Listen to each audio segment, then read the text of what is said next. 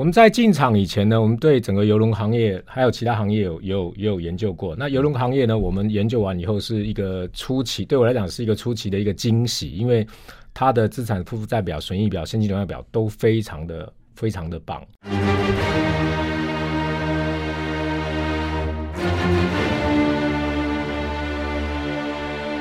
赵少康时间，吃喝玩乐骂，和我一起。快意人生，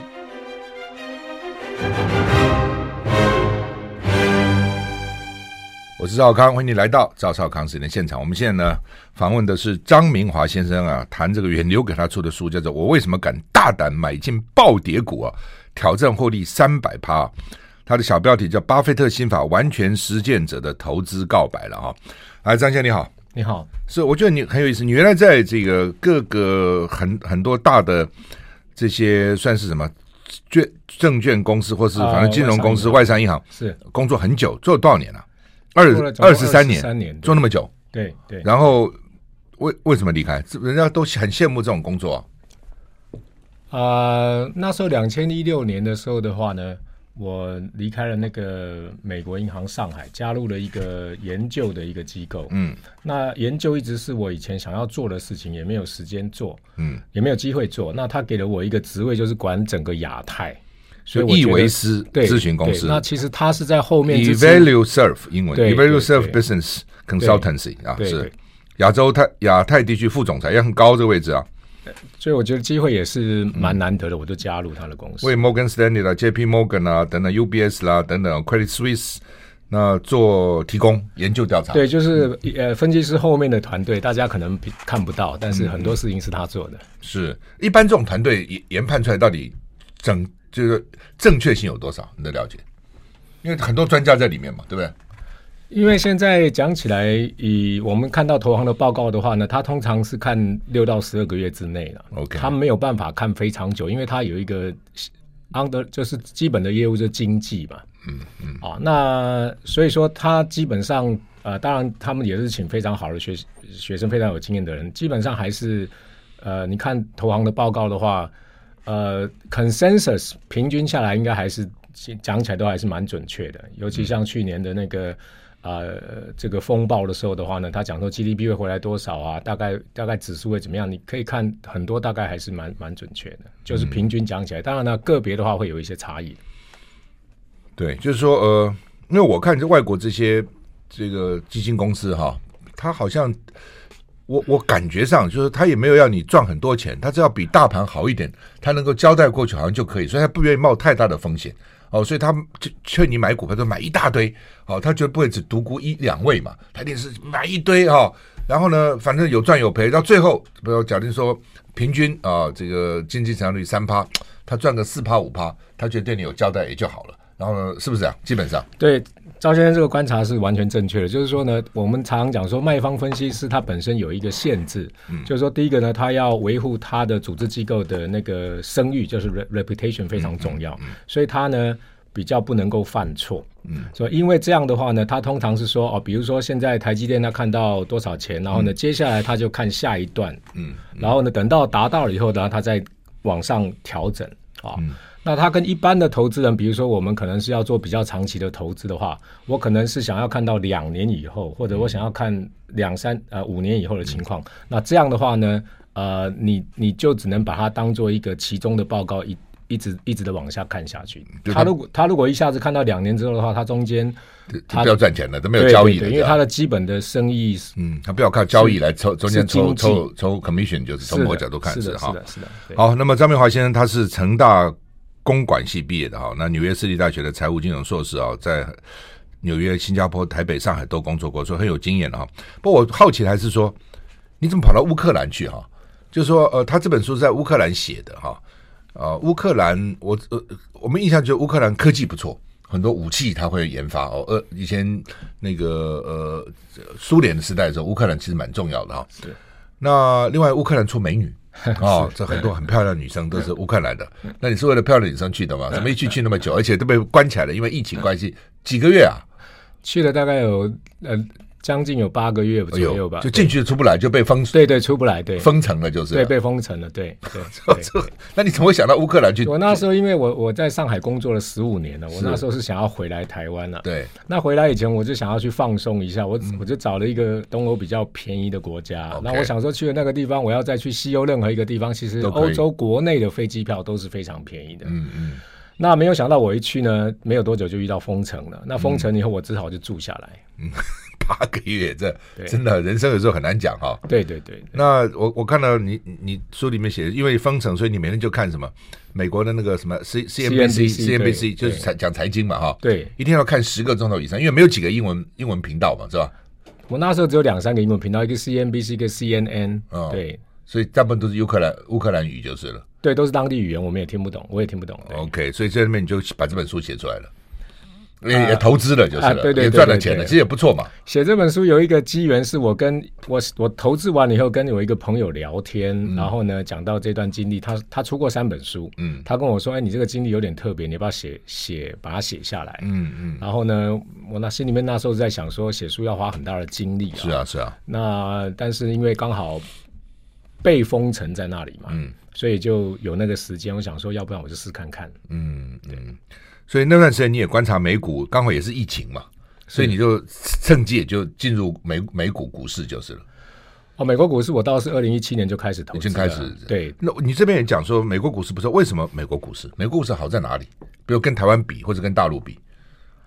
好，这个可能是我写这本书的一个最大的收获了啊。嗯嗯，因为呢，嗯，我常常。跟朋友聊天，就是说呢，我们在做台湾股市的时候，常常会听到波段操作啊，什么转机股。但是我看美国华尔街的人在讲股票的时候，从来都没有讲过这些事情。嗯，那我仔细想了一下，为什么会这个样子？那我想就是呢，两个。资本市场本质上的有一个非常大的差异啊。那第一个，美国的股市呢，它的总市值大概是三十七兆美元，台湾是一点七兆美元，所以它大概是我们的三十倍大。嗯，那第一个，它纵深非常的大，然后呢，它的公司呢，我们可以想象，比如说台湾是跟纽泽西一样大，纽泽西大概是比如说德州的。五十分之一，所以我如果在德州生意做得很好的话，可能我已经是做得非常棒了，我嗯，那我可能是一个石油大亨了。嗯、我如果再做到全美国，再做到全世界，所以我的说法就是说，他的公司的市值的上升跑道非常的长。那这么长的一个上升跑道呢，你就可以做长期投资。所以我本来写这本书是想要研究巴菲特为什么可以持股这么久。后来这个原因我找到了，就是说，就是因为美国市场有办法让一个公司的估值一一直这样长期的上升，我们才有办法作为一个长期的投资。哎，你这样讲哈，我突然想起来，美国那个纽约的百老汇，常常一个秀可以演二三十年。对的，对的，对的。哦，就不什么以前的什么 Cats 啦，或者是反正最近有很多新的红的，都演很久哈。对。台湾一个礼拜大概就完了，一个剧呢就一个月最多哈，就是而且一直换一直换哦，那个编剧的很辛苦啊，因为很快都看过了嘛。是美国因为源源不断的人观光客，还有美国各地人到纽约去，所以他你刚刚讲说公司可以撑那么久，他一个剧都可以撑那么久嘛。对的，对的，对的。刚好百老汇剧，我们以前做过一个 case study，它的一个成功的剧，像比如说《Phantom of the Opera》，它的投资报酬率是歌剧魅影，歌剧魅影是六十万 percent 啊，就是他投一个剧，然后可以一直演二十年嘛，嗯，所以他其实那个呃音乐剧本身没有改，卡斯会换，因为人会老，人老了，他可能会换掉，所以他是六十万 percent，哇，那么好。对对对，一个投报率，但是他的也有失败的，这样讲的是成功的，成功的会什么狮子王什么很多成功的就搞很久就是了哈。对对，所以股股市从某角度也差不多嘛，一个好的公司就可以一直一直发展一直发展。而且美国股市，我们说美国的政治体制是行政、立法、司法，但是呢，美国的股市除了行政、立法、司法以外，它还有一个美联储在那边，联准会，联准会。那所以它顶上去的这个殿堂呢，是吸引了全世界的一个资金过来，所以它。而且它本身，美国的股市有我那我研究完以后发现说，有百分之三十七竟然是美国人的退休金，哦所以它基本盘很稳定的。然后百分之八十是机构投资人，那内线交易管得非常严格。像这一次在这个呃暴跌的期间的话呢，它的有一个参议院的情报委员会的的这个主席听到了这个简报之后，把自己的股票都卖掉，这样就下台了。哦，有有因为。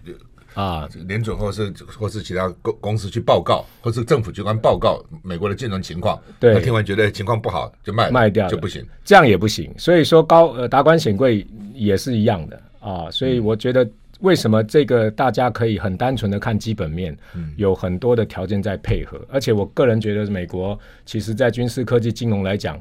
它金融是最强的，它它军事是跟别人打平手而已，因为这个核子武器的关系。但是金融我要讲的是独步全球，任何一个国家要学到它，都嗯应该是短期之间看不到不啊，看不到。嗯，好，我们现在访问是张明华先生，谈他的新书为什么敢大胆买进暴跌股，哪些暴跌股让他获利三百趴？我们休息一下再回来。I like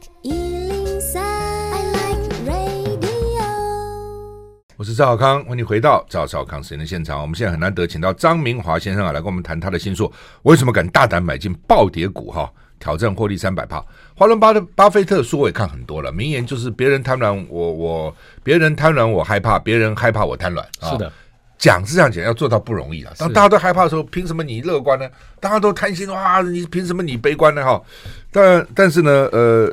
你你这么其实你的观点也是这边嘛哈？你说这个实践这个巴菲特心法是那暴跌，大家都暴跌，可能再跌啊，可能再跌啊，你怎么敢大胆去买进？那当初买进呢，其实我们那时候每天看 CNBC，发现说呢，CNBC 讲一句话是说，现在跌一千点是新常态了。嗯，对，有一段时间真的有一段时间是这样子，涨一千跌一千，涨一千这样。哦，有有有三次熔断嘛，加上历史上的四，就是总共四次熔断。那那时候呢，其实我们也没有预测这个市场。嗯，我只是看到了，然后呢，呃，我们知道了一些以前的经济发展的轨迹的，做了一个决定。因为第一个看到的就是说呢，到三月二十三号那一天早上八点钟。联准会的新闻稿出来，嗯，但是联准会新闻稿出来，它并不是像大家所知道的所谓的无限量化宽松，它没有标明金额，嗯，所以当天呢，股市还是下跌的。是，那到了三月二十四号的时候呢，股市就反弹了两千一百一十三点，是美国证券史上单日上涨天数最多的。一次。嗯，那那个 CNBC 的记者就开始喊出来说，不要跟美联呃，不要跟联准会对。对抗，嗯。对，那这句话就喊出来了啊！嗯、但那时候呢，其实我也还没有进场，嗯、因为我是觉得说呢，应该是止血止住了，但是会不会再往下，我们不知道。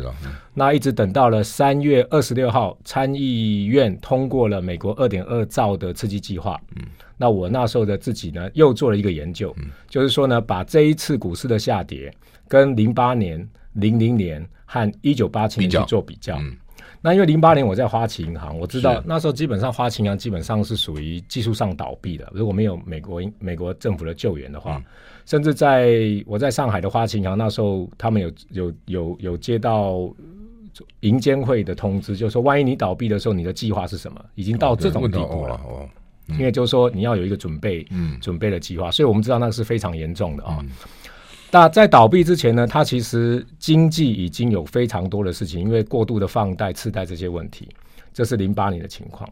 那零零年呢，嗯，dotcom bubble 的时候的话，就是互联网泡沫的时候的话，它有很多过度的投资在通信业、在电在电信业、在互联网业，但是这一次都没有这样的一个情况，没有一些经济上，因为在呃三月份之前，去年三月份之前的话，美国经济是非常好，失业率是非常低的，嗯。所以我们就去看到了八七年，嗯、那八七年是因为那个呃城市交易的呃关系引起了这个暴跌，嗯、那所以说我们就说呢，没有结构性的因素在里面，那因为这样子的话，我们就觉得说跟八七年是比较像的，好、嗯，在基本上本质上，那在跌的幅度上面呢，八七年就是跌了三十三 percent，这一次是跌了三十五 percent，嗯，其实差不多，也差不多，但零八年跟零零年都跌了将近要五十 percent，嗯，所以我那时候的看法就是说呢，再跌。底部应该也差不多了，嗯，所以就决定要进场，嗯、所以在三月二十七号就进场了。所以照你这样看，这个做 study 研究蛮重要的。是的，那一般的散户他怎么研究的？他他很难研究。一般投资人呢、啊，就你要他们他们该怎么办？我那时候在乌克兰的时候的话，我们就是一个手机一个电脑，然后呢去抄每一天的价格.然后去去算出来这个三十三 percent、三十五 percent，来自己算就是了。自己算，然后呢，嗯、如果要了解零零年的话，你上那个 Wikipedia 都可以找到，你都可以找得到。呃，他有讲到这个成呃过去、现在、未来的影响，全部通通都有。其实互联网研究现在已经可以做到蛮深入了。嗯、你这样让我想起来啊，你讲八七年那次，我刚好在纽约。哦，纽约、华盛顿，为那时候我带带领立立委一个团到美国去游说美国国会，跟这个《华尔街日报》约好，说在纽约要要他要访问我哦，我突然他说停止访问了，说不得了了，什么黑色星期几，就是哇，这个一下子，我当时还不知道到底多严重，后来知道说原来那天股市大跌哦，哇，震动华尔街哈，突然想就是八七年那一次，是的，是的。那呃，所以美国有几次都各有原因了，所以你认为这一次跟八七年比较像，所以最多就按照历史就是跌三十几趴，最多就这样了嘛，对不对？想要再跌一点，我可以忍受，嗯，就 OK 了，对。所以就进去了，进场以后就往上走了。三月其实我那时候进场也很保守，我是从三月份二十七号分十十一次买到五月份，从分十一次买，所以我们也不是一次就买了。所以这种分散分分批投资也蛮重要，就是了。对，就是怕说再跌，万一万一啊，万一万一跌，我会再买，再买，再买，再买，这样哈。对对对对。那呃，你这个书也提到说，呃，游轮啊，呃，赌场啊，的确啊，有一段时间游轮很惨嘛，很多游轮在海上漂泊，漂没有港，没有港要给他进去，你知道？对，没有没有港要给他进去哈。那呃。赌场因为到一定是这样嘛，呃，到现在为止，我看赌场人大概都还不是很多嘛，哈，对，等等。不过，嗯、不过当然也很奇怪了，比如有些有些行业我在看哦，好像到到现在为止也不是有那么多人，但是股票一直涨啊，一直涨啊，一直涨啊，啊，不要像像什么迪迪士尼乐园什么之类的，好像也是在涨嘛。是有些那时候我讲说，哎，其实好几个月以前，沈富雄就跟我讲说，哎，你你要不要注意一下美国的航空股哈，航空股。慢慢应该回来，可是我回去看都已经涨了，嗯，就是说其实也没有很多客人了，但是已经从谷底已经翻了很多了，已经可能翻了百分之六十啊，翻到，我说那还能买吗？你怎么看？我三月二十七号时候买的时候的话，已经翻了一倍了，哦，已经翻一倍，从二十三号到二十七号，短短几天已经翻了一倍。游轮。对。游轮啊，对游轮股。对，但是呃，比它之前的这个高点呢还有很大的距离，是。对，那。呃，主要那时候呢，呃，有一个观察就是说呢，呃，联准会的量化宽松是造成什么样的效应啊？嗯、那这个因为刚好就是零八年的时候，那我在金融界嘛，我们就知道说，呃，联准会呢那时候呢，其实是在零八年的九月进行量化宽松以后，股市华尔街大概是呃六个月见底，但这一次呢，一天的时间它就见底了。哇，快好！所以那到底怎样？我们休息一下再回来。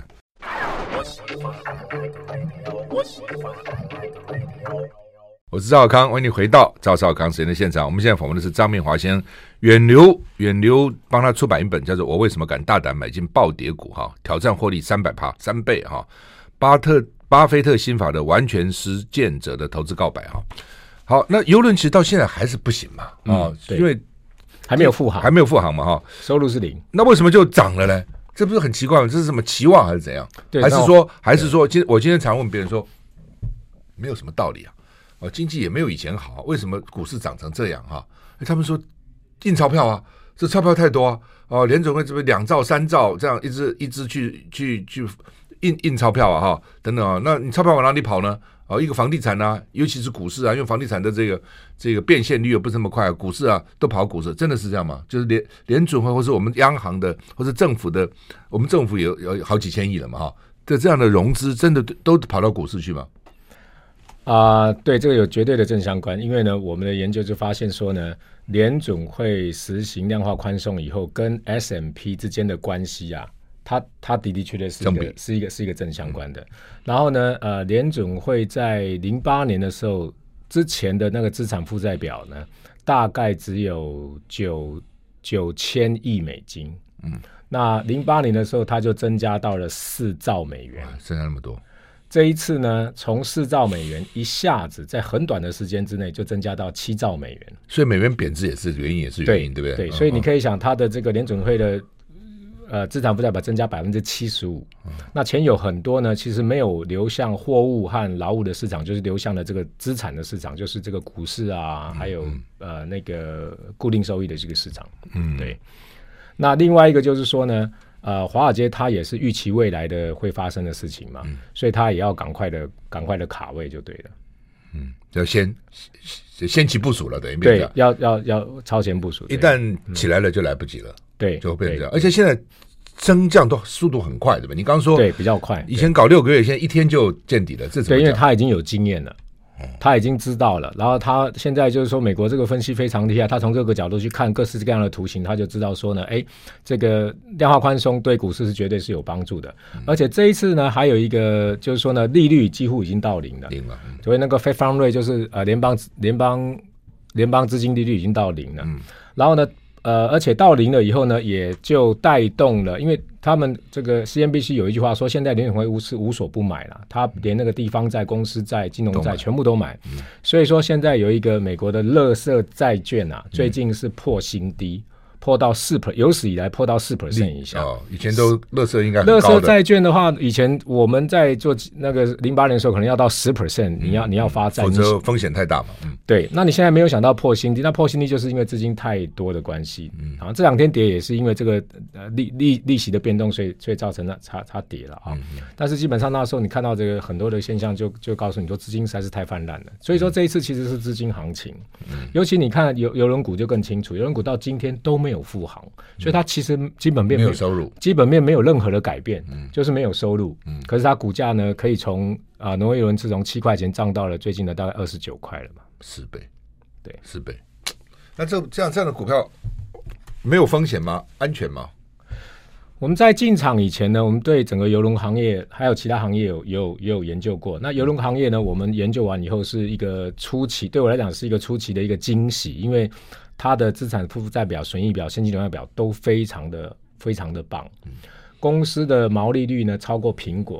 哦，这么高对，嗯、然后呢，呃，那个就是我们有一个有一个负债和那个 EBITDA，就是呢税、嗯、前的税、呃、前折旧摊提。还有利息费用全部加起来那个比例呢，嗯、就是我们在算它的财务算几倍几倍一般这样的。那一个来讲，呃，以挪威邮轮来看是三倍多，也是非常健康，就是说一定可以筹到钱的，嗯、一定可以筹到钱。嗯，所以说基本上呃非常没有问题。最重要的邮轮行业有一个指标是它的载客率。嗯，那我看它的那个呃，在美国证管会的财报上面的看出来，那个载客率竟然超过百分之百。很多两三年过去两三年都超过百分之，那怎么会超过百分之百呢？其实加上载客率的计算方式，就是说呢，它的船上有多少个床位，你有多少个乘客算出来的。那也就是说呢，它乘客数是多于床位数的。那为什么会这样子？那可能比如说三个人的家庭，他就加一个床，他就等于就租一个房间就好了。那这个等于说载客率啊，还有它的这个财务健康程度都非常好。所以说它只要恢复的话，那。这个它的价格一定会恢复非常多了。它如果恢复恢复它的营运的话，嗯，所以第一个指标就是呃，它疫苗什么时候可以出来？嗯，呃，游轮什么时候可以复航？嗯，所以打了疫苗就比较不怕了了。没有疫苗的时候还是怕了，因为怕游轮它容容易群聚嘛。哦，对，我我蛮喜欢坐游轮的啦，所以我我大概知道游轮的情况。但游轮因为你知道海上嘛，所以大家都生活在一起，所以如果有病的话就容易传染。所以一定要等疫苗，等到疫苗回来，出真的打了，大家不怕啊，就就比较对。只是我没想到说它股价回来这么快嗯、回来这么快哈。对。那问题是说，比如我现在如果买了优，或是你了哈，不，原来低的时候你买了优轮，你们你现在要继续保留还是把它卖了？这个获利了结。目前呢，挪威邮轮是因为它在这段疫情的时候，它做了三次的现金增资。所以它股价大幅度的稀释，OK，好，但是呢，就在前两天呢，就是把这些稀释的条件全部都算进去，把可转换公司在这些全部都算进去的话呢，它也达到了二十九块多，还是还是贵的。啊，呃、所以还是会跟以前差不多，以前多少钱？疫情前是五十二块，所以其实还有一段距离。好，但是现金增资会稀释掉，所以说如果现在你还要买的话，你就要时间会稍微拖长一点。但是现在所有的股票都已经贵了，不是只有它。嗯，所以这所所有的股票呃可能都要一段时间。但是像这种公司，它呃因为营运还没有回来嘛，如果营运一旦回来的话呢，那又有好消息要出来了。那这么多股票，你怎么就想到游轮呢？我那时候有看尖牙股，看航空股，看金融业。然后呢，啊、呃，才看到游轮股，嗯、因为游轮股第一个那时候是跌的最深的，OK，之一。第二个呢，它的资产负债表、损益表、现金表是非常健康的，嗯，对。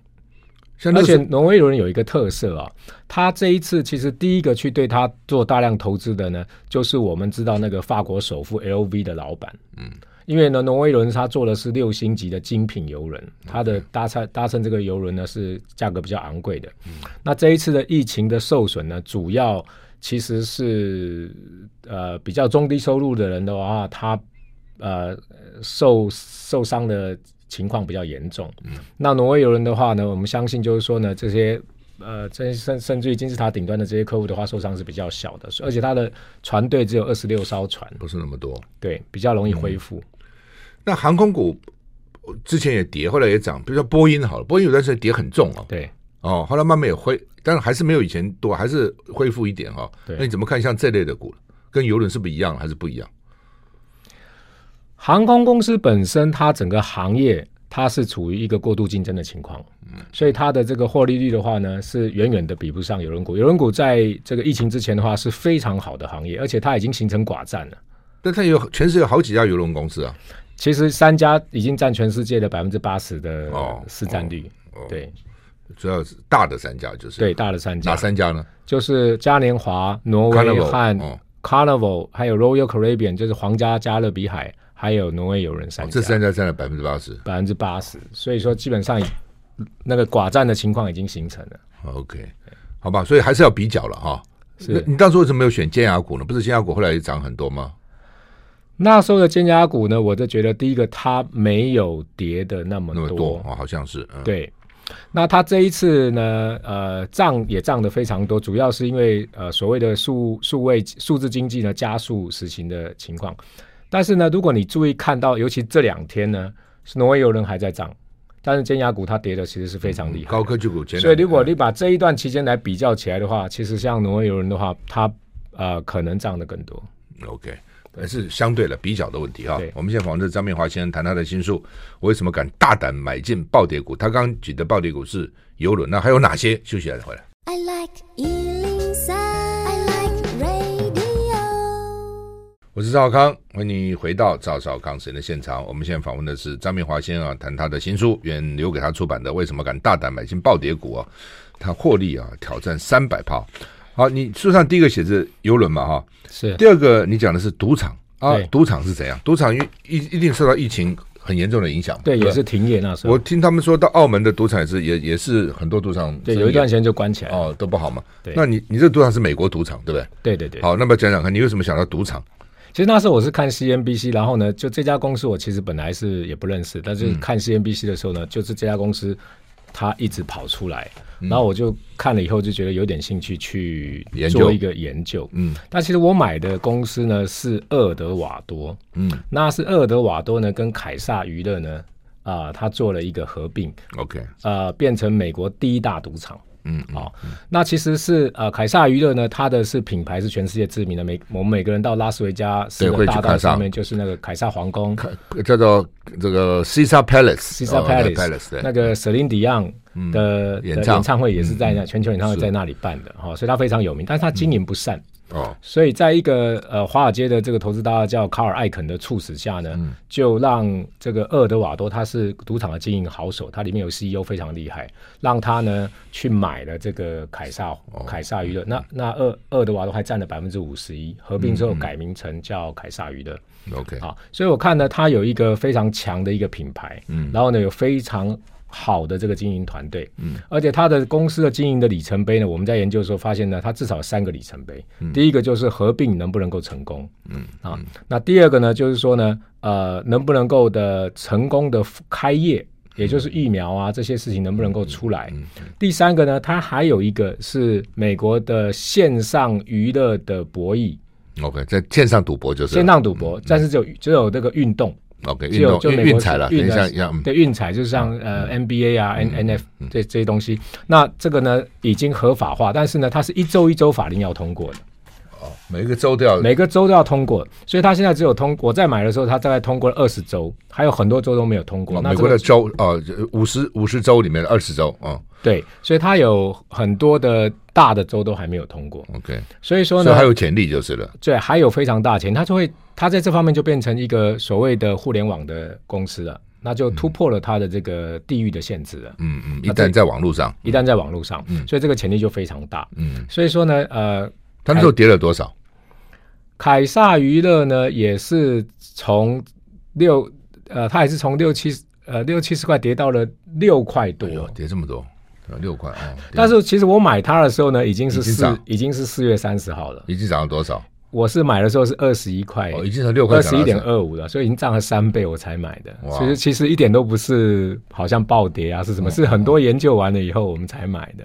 嗯，所以研究还蛮重要的。对，对，那这个股票现在已经赚了三百 percent 以上了，就达到我的封面的这个。这个这个挑战，所以你买的是二十。块，现在就是六百六六十几块，就是现在已经八十几块，八而且赚了三百，对你等于赚了六十块了，对，二十到八十万赚，所以达到了，对，而且这两天都还在涨，所以不错，这个绩效蛮好的啊。对，而且我就觉得说，我们那个三个里程碑非常重要，就是说公司好像达成了一个，又达成了一个，又达成了一个，一步一步来，一步一步来，对，等于说有看到公司营运未来的这个发展的话呢，是投资人应该要注意的事情，对。所以你就完全因为看电视 就看到，哎，这个公司跳出来，跳出来，跳出来，就有些资讯，就是，对，他们那个电视消讯息很多，就是，对，信息非常多，而且呢，呃，以前在亚洲并没有时间全部把它看完嘛，嗯、所以所以说，呃，尤其在那边，因为是欧洲的话，是下午四点半开始演，演到晚上大概十二点，嗯，所以全部给他看完以后，会产生一个整个的完整的一个概念嗯、啊，所以这叫做看电视买股票，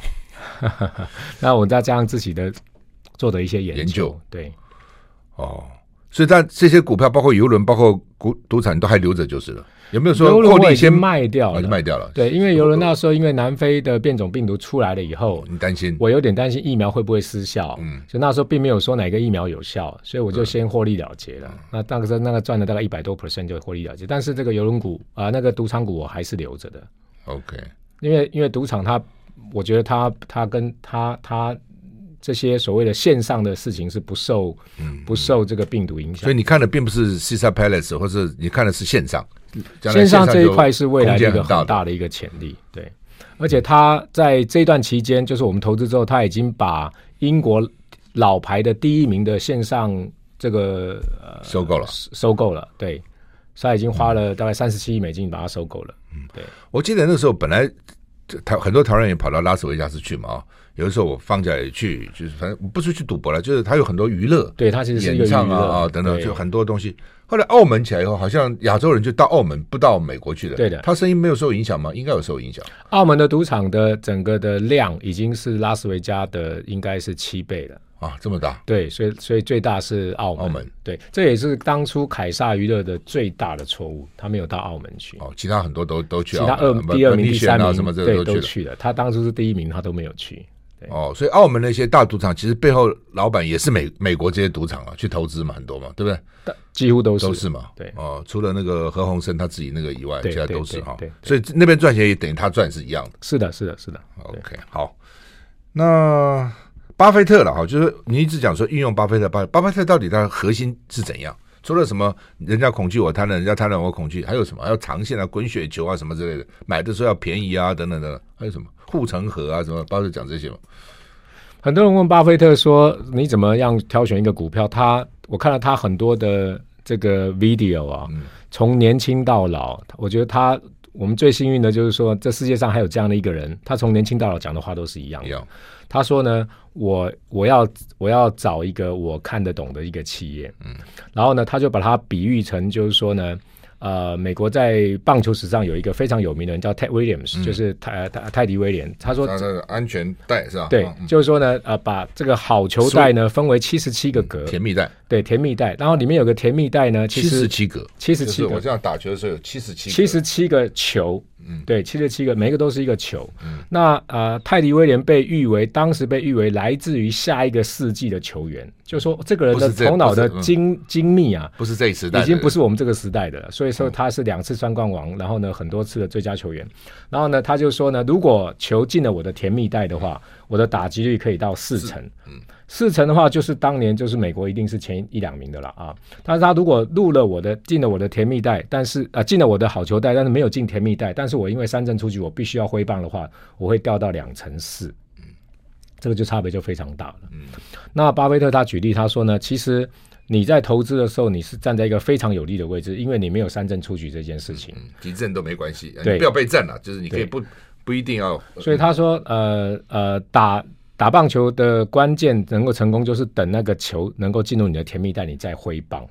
那投资的关键就是呢，等那个等一个投等一个好公司呢，你看得懂了以后，也是一样进入你的投资的甜蜜袋，你再投资。嗯、这个是巴菲特他他一直强调的，嗯、所以你要所以巴菲特在办公室你说一下挂把那个对把那个棒球的那个图挂起来，这样对对甜蜜带甜蜜带甜蜜带。对，因为巴菲特这辈子大概提的人非常少，嗯、他就提到他的老师和这个人。嗯嗯，对，所以我想这是值得、值得、值得大家学习。因为有时候我们投资的时候，往往超过了我们自己的，他这个叫能力圈啊，巴菲特把它叫能力圈。也许往往超过了我们自己的能力圈，我们其实是不知道的。我们听了消息，我们看了新闻啊，这个，但因为没有这个能力圈，不在我们能力圈的话，价格波动，它就会把我们的信心给摧毁了。嗯，我们就会抱不住它。嗯，所以不管我们买的再好，其实抱不住的话也。不太可能有一个比较多的高的报酬，比较多的报酬是对。好，我们现在访问的是张明华先生啊，谈他的新书啊，买买进暴跌股，挑战获利三百趴。我们休息一下再回来。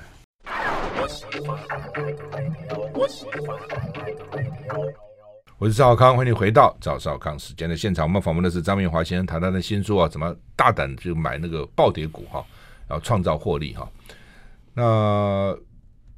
到底美国现在问题在哪里？华尔街是怎样？前阵子不是那个什么 GameStop 哦，这华尔街就有人去反华尔街嘛，嗯、就一下子这个从从到两两块还是三块涨到六百块 哦，等等等等。那到底美国华尔街怎么回事？然后美国的情况经济情况到底是怎样？对，因为呢，这一次 CNBC 也好，很多新闻媒体都在讲说呢，哎，为什么？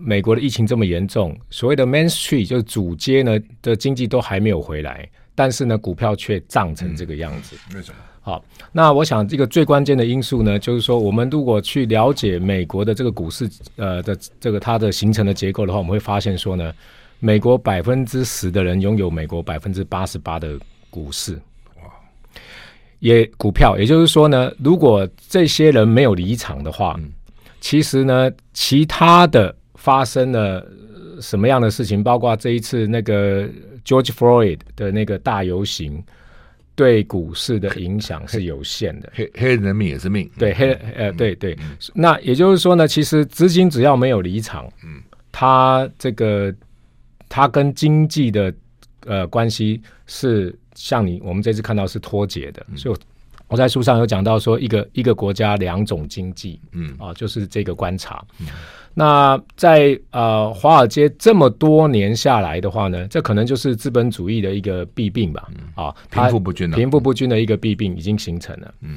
那像 GameStop 这个地方，是因为我觉得是年轻的一代呢，他的财商已经提高了，嗯、但他要参与呢，他用了一个比较过度积极的方法去去参与。但是如果你不参与的话，也绝对是跟不上。所以我们看到现在的这样的一个情况，嗯、而且美国呢有一个特殊的情况是。美国千禧年的世代的人口呢，已经到了从一九八五年到两千年有九千多万人，已经超过了 baby boomer 了，超过婴儿潮。嗯、那这些都是比较年轻的人，他们呢正刚好要进入这个投资的年代了。嗯，哦，所以会造成呢，可能市场的波动性会比较大，但这参与者也会更多。嗯，所以换句话说，你刚刚讲的道理就是，你不要管我经济好坏了，反正这百分之十的人有美国百分之八十八的股票，这百分之十。百分之十的人钱很多，他钱从股市抽出来也也不知道放哪里去，那就干脆留在那边。所以你就算遇到一个消息面跌，很快就回来了，跌很快就回来。那为什么以前，比如说像八七年啊、二零零年啊，或者那时候一下可以跌到那么多？啊，对，这个这个观察非常好，这个问题非常好，就是说呢，其实我们观察零零年跟零八年有一个非常大的差异。零零年的股市呢，它连续跌了三年，而且都是超过两位数的，嗯，哦，那到了百分之二十几啊、三十几。但零八年呢，只有跌了一年，那年也是跌了非常多，大概有跌了将近百分之五十啊。但是零八年在美国经济的历史定位上叫做叫做大大衰退。Great Recession 不是大萧条，嗯、是大衰退。嗯、也就是说，零八年的那个经济冲击是大于零零年的。嗯，但是为什么股市只有跌了一年呢？嗯，其实就是因为量化宽松。嗯，好，那因为量化宽松的关系呢，让它实施之后，大概六个月之后，股市就止跌了。那这一次呢，其实我们假设啊，嗯、今天我们没有美联储、没有联准会的量化宽松的话，现在的基本面这么糟的情况下。我相信现在股票还是在跌的。嗯，但是就是因为有这个量化宽松，它改变了整个金融的历史和轨迹。嗯，所以还是印钞票了。对，所以光靠这有钱人的钱还是不够的，还是要靠政府。政府是最大的、最最最有钱的人嘛，他他管印钞票啊，对不对？对，因为呢，这个量化宽松呢，呃，英国的英格兰银行就是它的央行呢，有一个最好的一个研究，他在九二年的时候做了一个研究，他说量化宽松到底造成我英国，因为英国比较小，比较好研究嘛，就是到底造成我英国什么样的一个影响呢？他说如果没有量化宽松的话。失业率会更高，破产的加速会更多，然后呢，经济的回来的会更慢。嗯，但是有了量化宽松了以后呢，他只有买英国国债，他什么都没有买。有了量化宽松之后的话呢，因为金融市场的信心已经稳定了，所以资金开始回流，造成的结果是金融资产大涨。所以呢，我在书上就写说，这是一个不经意的结果。其实美这联总会它其实并不是要救股市，它其实是要救经济。但是因为大家信心恢复了，所以那个百分之一、百分之十的呢，还有国际投资人的钱就回流了，所以造成股市的高，造成股市的大涨。但是经济呢，经济还还在恢复当中。那如果连经济不好都股市都这样，那那经济好的时候股市不是更要涨吗？还是联准会那就是抽钱了也不见得。以美国现在的情况来讲的话，可能未来十年会都是牛市啊。我这是我个人的看法哈，尤其是啊今年因为是第一年的这个所谓的经济重启的过程当中呢，它呃 S M P 的获利能力的话呢，呃。今年可能预计到大概两百零五块美元左右，它是会回来的。那等到回来之后的话，今年还是可以看到，比如说大概四千四百点、四千两百点这样的一个情况，是是还是会受到经济本质的一个影响。嗯，也就是这五五百家公司的获利能力的影响。嗯，是获利还是会好吗？会继续好吗？对，因为美国的经济其实，美国的美国在零八年的时候就发现说呢，美国的公司的韧性非常强，它可以用更少的营收达到同样的获利。嗯，所以他有这样的一个呃，这个这个能力，就是毛利会高，利润会高就是了。对，他会用各式各样的方法去增加他的获利，嗯，这个是在以前已经看到了。好，我们今天非常谢谢张明华先生来跟我们谈了为什么他敢大胆买进暴跌股。啊我们时间已经到了。